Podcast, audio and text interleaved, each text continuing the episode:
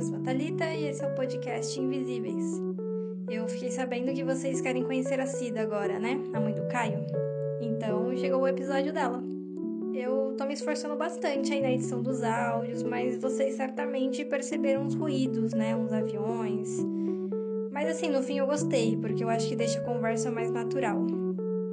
Não dá para falar de um jeito tão claro sobre algo que não acontece de forma simples. Então, alguns cortes bruscos são intencionais. Sei lá, eu acho que vocês têm que viajar aí com os pensamentos deles. Se tornar visível não é linear. E depois de ter ouvido o Caio, eu te pergunto: quando você vir um casal gay na rua simplesmente andando de mãos dadas, você vai entender tudo que tem por trás daquele gesto? Mãos dadas. Uma ação comum, né? Será? Agora é com você, Cida. Nunca desconfiei. O que disse da mãe que quando o filho nasce já acha que, que, que, sabe, eu não tive essa. Não sei se por inocência, talvez até não quisesse ver, não sei, mas eu não percebi. Uh, eu achava, por ver alguma coisa assim, mas que era a fase de descoberta. Eu sempre tive isso e sempre achei que você tem que conhecer de tudo. Então, assim, o que eu via que podia ser um indício, para mim era uma descoberta. Eu nunca achei que fosse realmente. Sentou, conversou, contou. Falei para ele que eu precisava pensar, não pelo fato dele ser gay, mas pelo fato de como é que eu podia, podia ajudar ele. Negro e gay era um problema. Era, não é um problema até hoje né? Porque é difícil as pessoas respeitarem, aceitarem, olhar de uma forma que não, não, não tenha nenhum problema. Aí pedi um tempo para ele, eu falei, você me deixa pensar, eu quero um tempo, mas assim, esse tempo não teve um, um tempo determinado. É porque assim, na época que o, que o, que o Caio se, me contou, uh, foi, uh, existia lá na Paulista a, a lampadada, né? Então assim, ele vivia muito por ali. E a gente ouvia muitos casos de morte, de agressão e de uma série de coisas. O meu medo, a minha preocupação era que acontecesse, porque negro e gay já era. O negro por si só já tem essa, essa, essa coisa das pessoas não aceitarem determinados espaços. Gay agrava mais. Então era esse o meu medo. Então assim, era o controle não pelo, mas era controlar, saber onde tá, com quem tava, que horas ia sair para você ter, um, sabe, tipo assim, um espaço de tempo para saber que não aconteceu nada, entendeu? Saber que vai voltar para casa, porque a preocupação era assim: seu filho sai, mas você não sabe se volta. Isso até hoje, porque é tanta coisa que acontece que você não tem a segurança e nem a garantia de que seu filho vai sair e vai voltar para casa. Eu tinha um tio que ficava assim, ah, como você está criando, você vai criar seus filhos tudo viadinho, mas, sabe, mentalidade diferente da minha, não vou ficar me preocupando com isso. E se for? Quando eu soube, eu chamei, ah, fui na casa de, dos parentes e contei, quis eu contar, entendeu? Para não ficar sabendo pela boca de ninguém e exigir, assim, é meu filho, vai ser assim e a respeito. Ele nem foi junto comigo. Todo mundo que eu fui para a família e falei, fui eu que fui, sabe? Tipo assim, ó, carreguei, é meu filho e pronto, acabou. Se tiver que falar alguma coisa, fale para mim. Porque aí eu vou defender ou fale para ele, porque ele vai ter o direito de falar aquilo que, que se passa. Não vá falar para os outros. Meu pai era gay. Só que ele nunca pôde sair do armário. Ele morreu enrustido, entendeu? Ele morreu sem revelar. Uh, e ele sofreu muito bullying na família. Depois de muito tempo que eu fui entender o que ele passou, entendeu? Por ser gay, por ter sido casado, porque assim, meus pais se casaram em três meses. Foi o tempo de eu ser gerada, eles se separaram. Quando eu nasci, meus pais já estavam separados. E meu pai nunca casou depois disso, entendeu? Nunca teve uma outra mulher. E eu tinha uma tia que vivia falando, ah, porque olha o jeito do, do, do, do Cidinho, ele é, ele é mariquinha, na época não tinha nem esse negócio de gay, né? Ele é viadinho, era todo esse, esse, esse, essa chacota que faziam com as pessoas. Era um bullying pesado mesmo. E não na frente dele, era sempre por trás, entendeu? Meu pai começou a beber, se entregava na bebida, era uma pessoa muito depressiva. Porque na época, hoje em dia, o que é claro, na época não era. Então era, ele era reservado, ele vivia na dele, ele vivia isolado de todo mundo. Por quê? Porque não podia ser quem queria ser.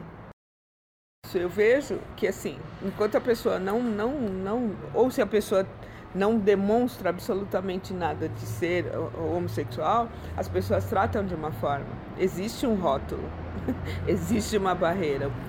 É, é, eu acho que assim, o povo é muito dissimulado, entendeu? Porque na sua frente, se você não, não aparenta nada, beleza entendeu? Mas aí se fica, se fica sabendo, ainda acaba te acusando de alguma coisa, acaba falando mal. Nossa, você vê, você percebe isso. E o que falta é esclarecimento, porque não muda nada.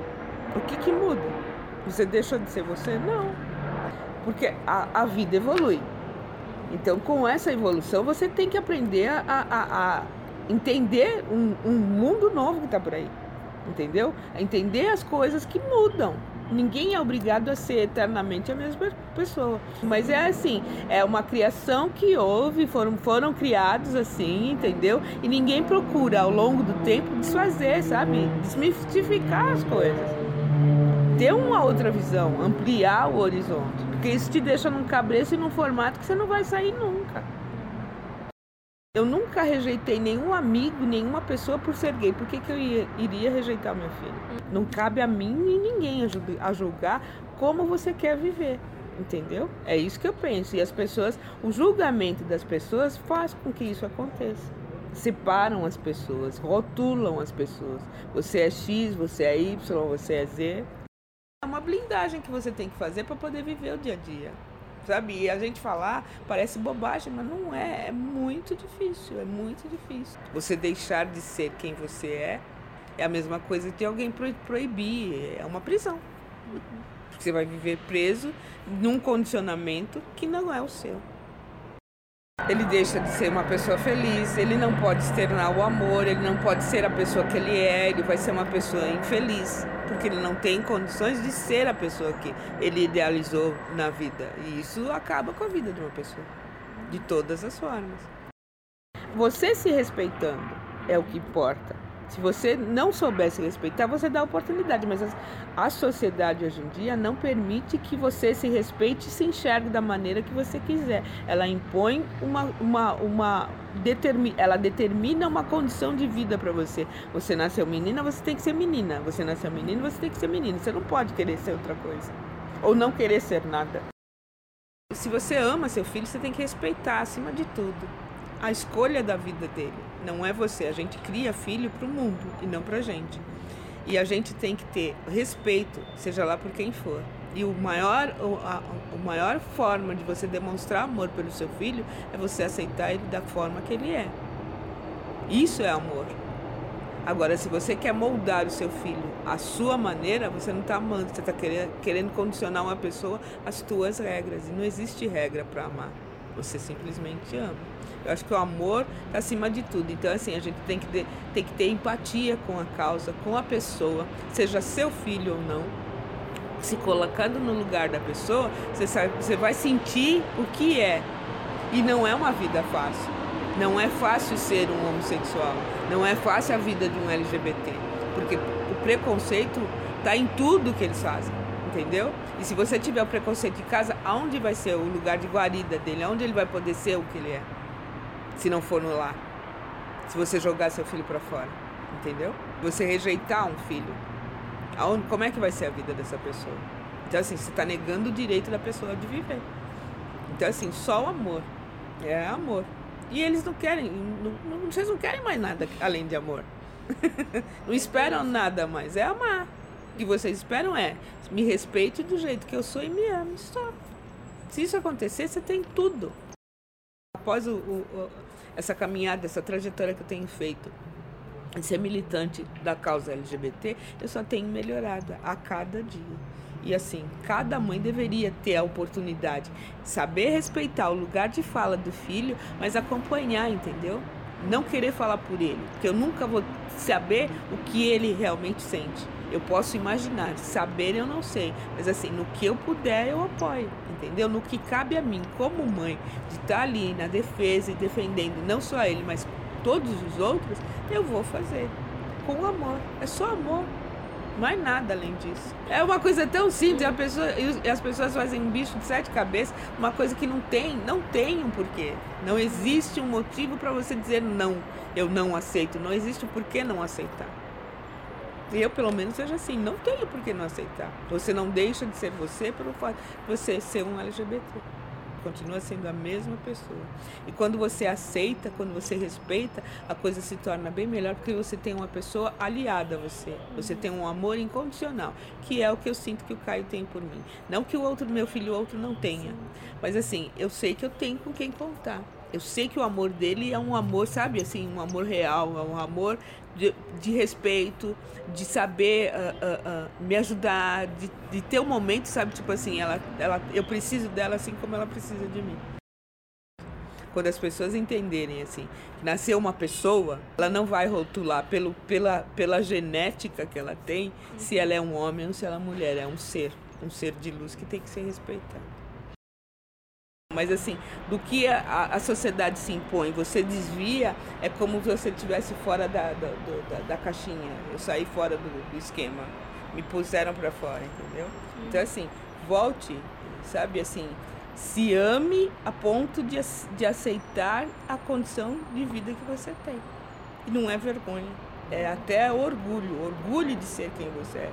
Sinta orgulho de você, da pessoa que você é, do tanto de coisa boa que você tem para passar para os outros, principalmente com esse seu TCC. Vai ser bom para muita gente. Você não está fazendo uma coisa só para você, uhum. está fazendo para o mundo. É, eu joguei para o mundo. E obrigada, Cida, por fazer parte disso. Sua força para ser o refúgio do Caio é exemplo para todos. Depois dessa entrevista, eu ganhei uma amiga e sou muito grata por isso. Obrigada por se permitirem e até a próxima história.